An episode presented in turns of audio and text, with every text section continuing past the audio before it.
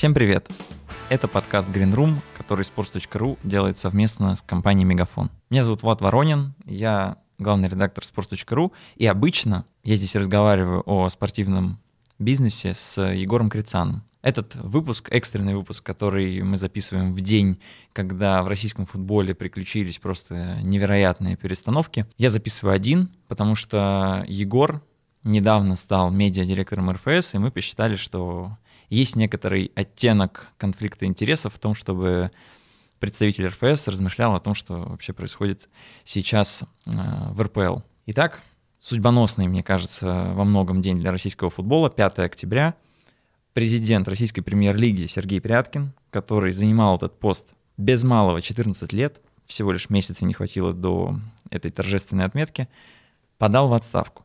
Кажется, что это прямо конец эпохи, и, наверное, в личном смысле это действительно конец эпохи, потому что Сергей Пряткин был такой прямо большой глыбой для российского футбола, и в какой-то момент казалось, что даже довольно вечный, потому что он прошел успешно четыре выборных цикла, правда, циклом выборным это назвать не совсем правильно, потому что это были такие выборы без альтернативы, потому что все клубы голосовали единолично, единогласно за Сергея Пряткина, и других кандидатов никогда не было. Исполняющим обязанности президента РПЛ сейчас стал Ашот Хачатурянц, который заведовал судейскими делами в РФС. Сейчас ему в соответствии с уставом УЕФА придется с этим постом расстаться.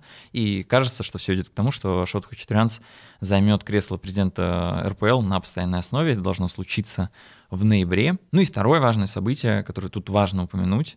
Все ждали, что в российской премьер-лиге будет э, телевизионный или правильнее сказать, медиатендер, э, когда несколько крупных компаний будут бороться за право на показ чемпионата России по футболу. Все к этому шло, премьер-лига предварительно проголосовала за то, чтобы этот тендер состоялся, но в последний момент, когда уже была готова и тендерная документация, и вроде даже компании готовили свои предложения, все сорвалось. Матч ТВ будет показывать чемпионат России в следующие 4 года в одиночку.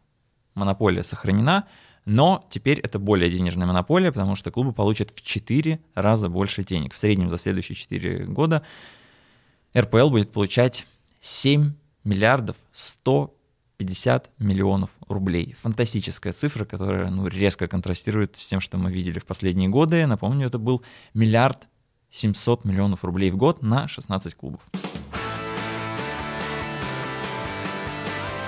Этот экстренный выпуск, наверное, имеет смысл разделить на две части. В первой части попытаться осмыслить вообще, что, что случилось с Сергеем Пряткиным и почему его власть так неожиданно, казалось бы, пошатнулась. А во второй части поговорить, что же случится с телевизионным тендером. Наверное, ни для кого не секрет, что и я лично, и наши медиа довольно активно критиковали Сергея Пряткина наверное, по ходу всего его президентского срока, но особенно в последние 10 лет причин э, было просто множество. Э, ну, наверное, главная причина при всей маскулинности образа Сергея Пряткина на самом деле вертикаль власти в российской премьер-лиге так и не была выстроена, потому что должность президента во многом была номинальна. Конечно, есть персонально несущая ответственность за дела в чемпионате Сергей Пряткин, но делать что-либо в соответствии со своими взглядами на то, как должен быть устроен футбол, он на самом деле не может, потому что каждый свой шаг нужно не просто согласовывать, а презентовать клубам так, чтобы они его поддержали, поверили и проголосовали большинством голосов, потому что на самом деле вся власть в руках у клубов. Клубы разнородные, стратегическое видение есть далеко не у всех. Мы много раз это в подкастах обсуждали, и, собственно, вся проблема развития или неразвития застоя премьер-лиги в том, что клубы не могут с друг другом разговаривать. И этот диалог, несмотря на то, что проблема осязаема, проблема понятна, годами этот диалог не выстраивался. И, разумеется, я вижу здесь э, вину руководства, потому что либо эту проблему нужно постепенно решать, какие-то мостики выстраивать и постепенно налаживать этот диалог, чтобы выстраивалась дискуссия, все готовили аргументы, обсуждали не просто на эмоциях или каких-то своих представлениях вкусовых, вкусовых предпочтениях, а все-таки с опорой на какие-то факты, на какую-то осязаемую стратегию. Этого сделано, к сожалению, не было. Либо если, собственно, такая работа не выходит, ничего не получается, логично уступить э, свое место и попробовать что-нибудь еще. Но, к сожалению, вот как-то в среде чиновников не принято уходить тогда, когда что-то не получается. Но, опять же, это исключительно личное мнение. В последние годы лига оказалась в довольно слабой позиции, потому что, как я сказал, власть принадлежит клубам, и все ключевые шаги, которые так или иначе все-таки были сделаны, они были инспирированы, вдохновлены действиями клубов. Например, я много раз говорил, что была симпатичная модель э, во времена существования компании Лига ТВ, которая контролировала медиапродукт э, чемпионата России, как-то его обвязывала. Ее целью было наращивание этой медиавыручки с каждым циклом и успешная продажа спонсорских прав. Эта компания была создана после того, как футбольный клуб «Зенит», проведя исследование своей аудитории и вообще своего потенциала роста, развития, а, понял, что в отрыве от остальной лиги развиваться ему будет сложно, вроде как уже инвентарь довольно неплохо использованный, нужно, чтобы бурно росло все, что находится вокруг, все клубы, вся лига. И было предложено создать вот такую компанию по модели Бундеслиги, которая контролировала бы медиапродукт. Это сделали клубы, Ребрендинг. Несколько раз тоже мы отмечали, что по нашей информации э, тоже было инспирировано клубами.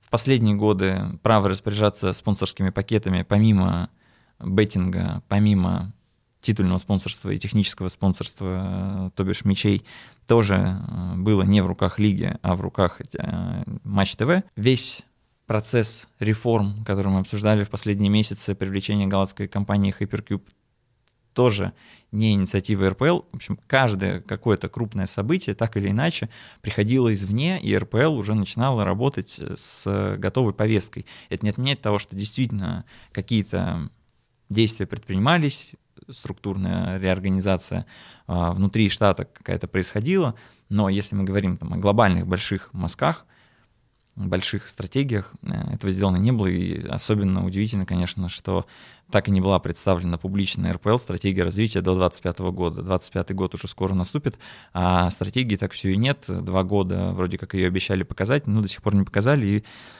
Местами, конечно, было ощущение, что лига двигается в какой-то полутьме, на ощупь, э, реагируя на звон с правой стороны, звон с левой стороны. Ну и, собственно, Сергей Пряткин никогда этого не скрывал, потому что говорил, попробуйте посидеть в моем кресле, здесь у вас интересанты со стороны Спартака, Зенита, ЦСКА, Локомотива, Динамо, но не забывайте про губернаторов. Есть э, команда Урал, есть команда Уфа, есть команда Ахмат.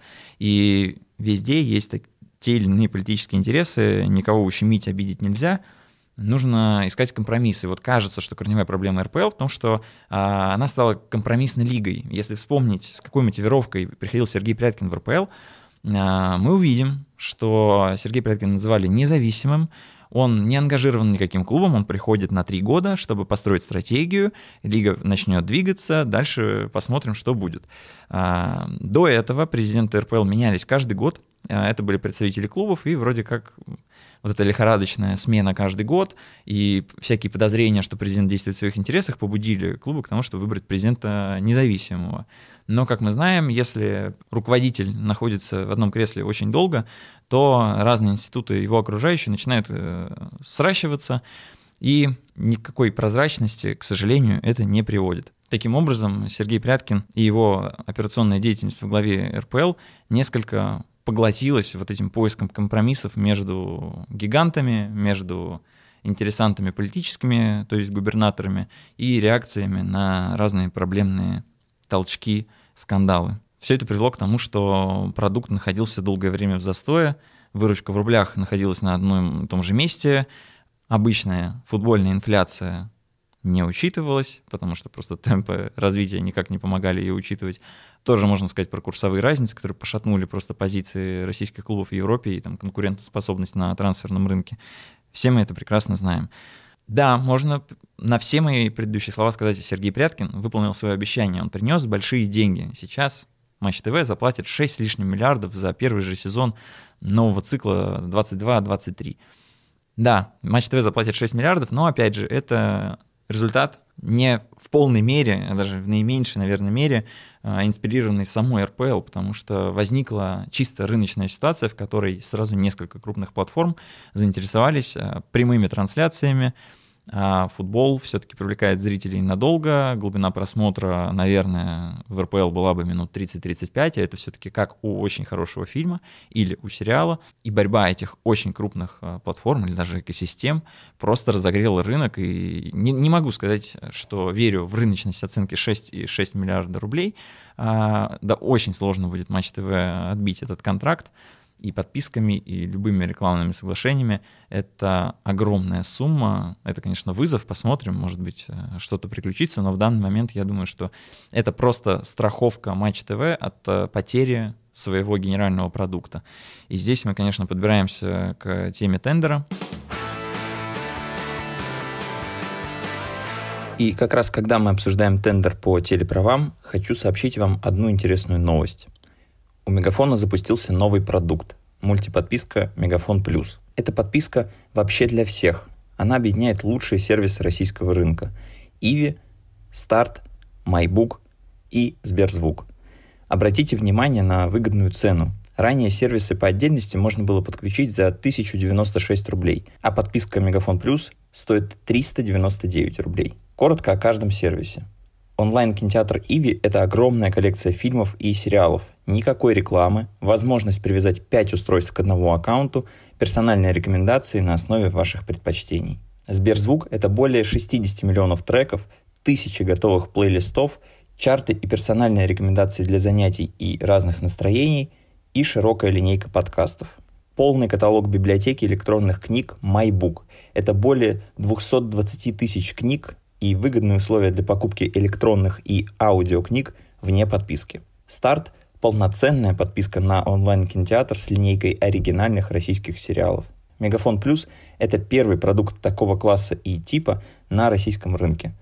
Подписка доступна для подключения даже для абонентов других мобильных операторов, абсолютно всех мобильных операторов. И первые 30 дней бесплатно.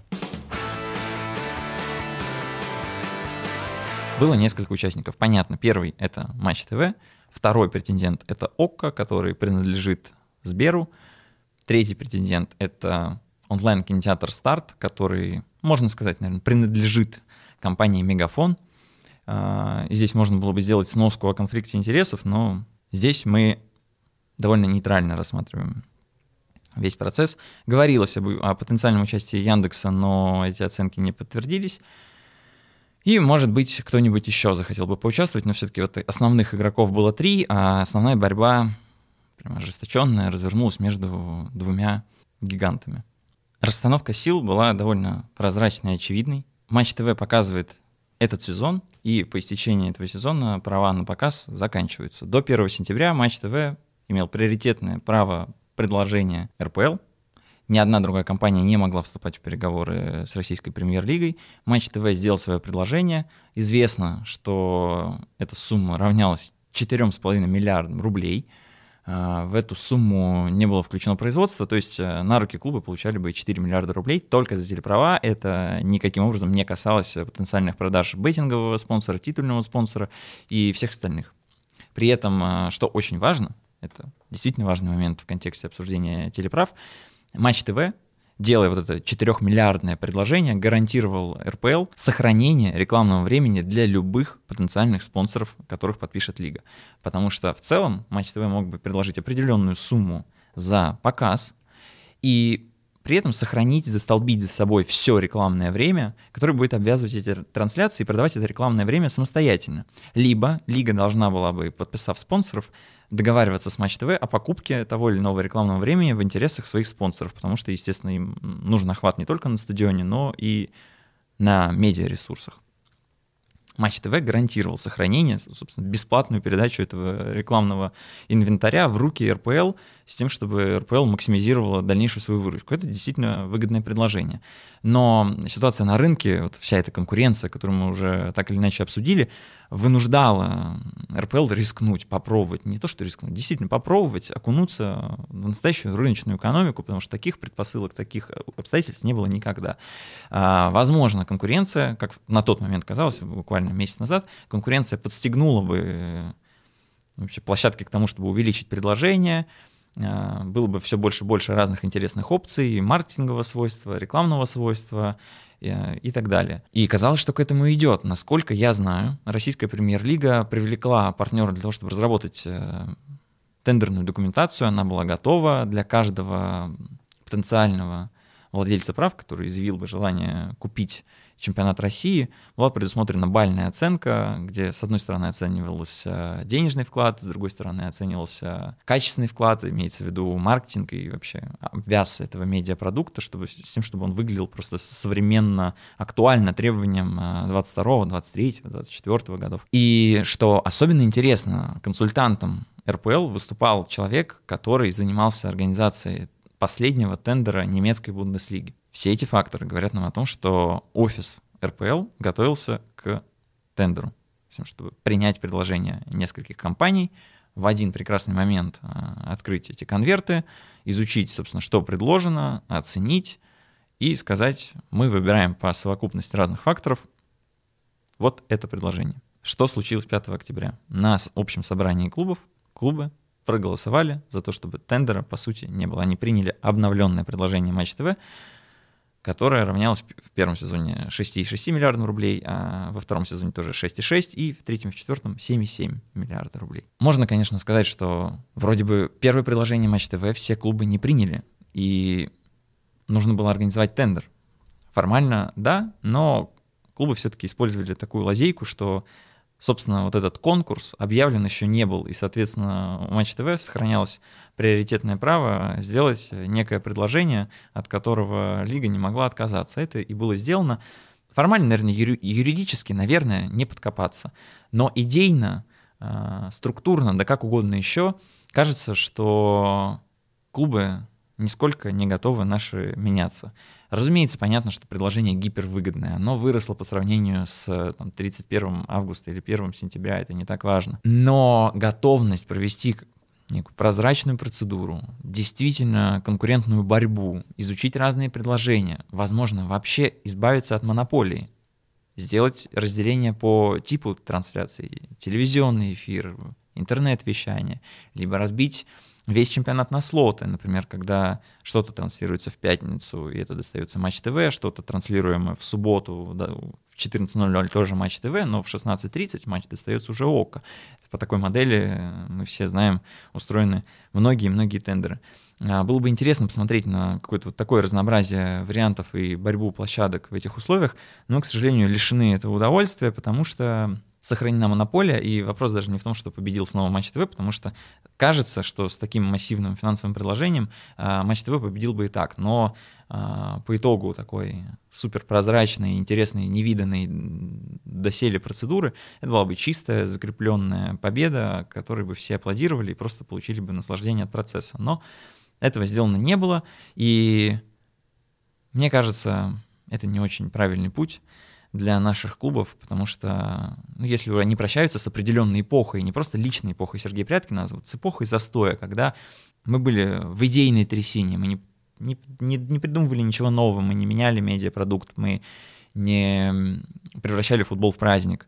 А, можно расценивать э, эту отставку как шанс э, сделать что-то новое, пересмотреть вообще модель взаимодействия. Но а, клубы все так же единым скопом принимают э, единогласные решения, э, что, кажется, к какому-то светлому будущему нас пока, по крайней мере, не приближает. Э, наследие, вот, которое достается Шоту Хачатурянцу, нельзя назвать ни безоблачным, ни прекрасным. Да, денег больше, но вопрос, что будет с распределением этих денег?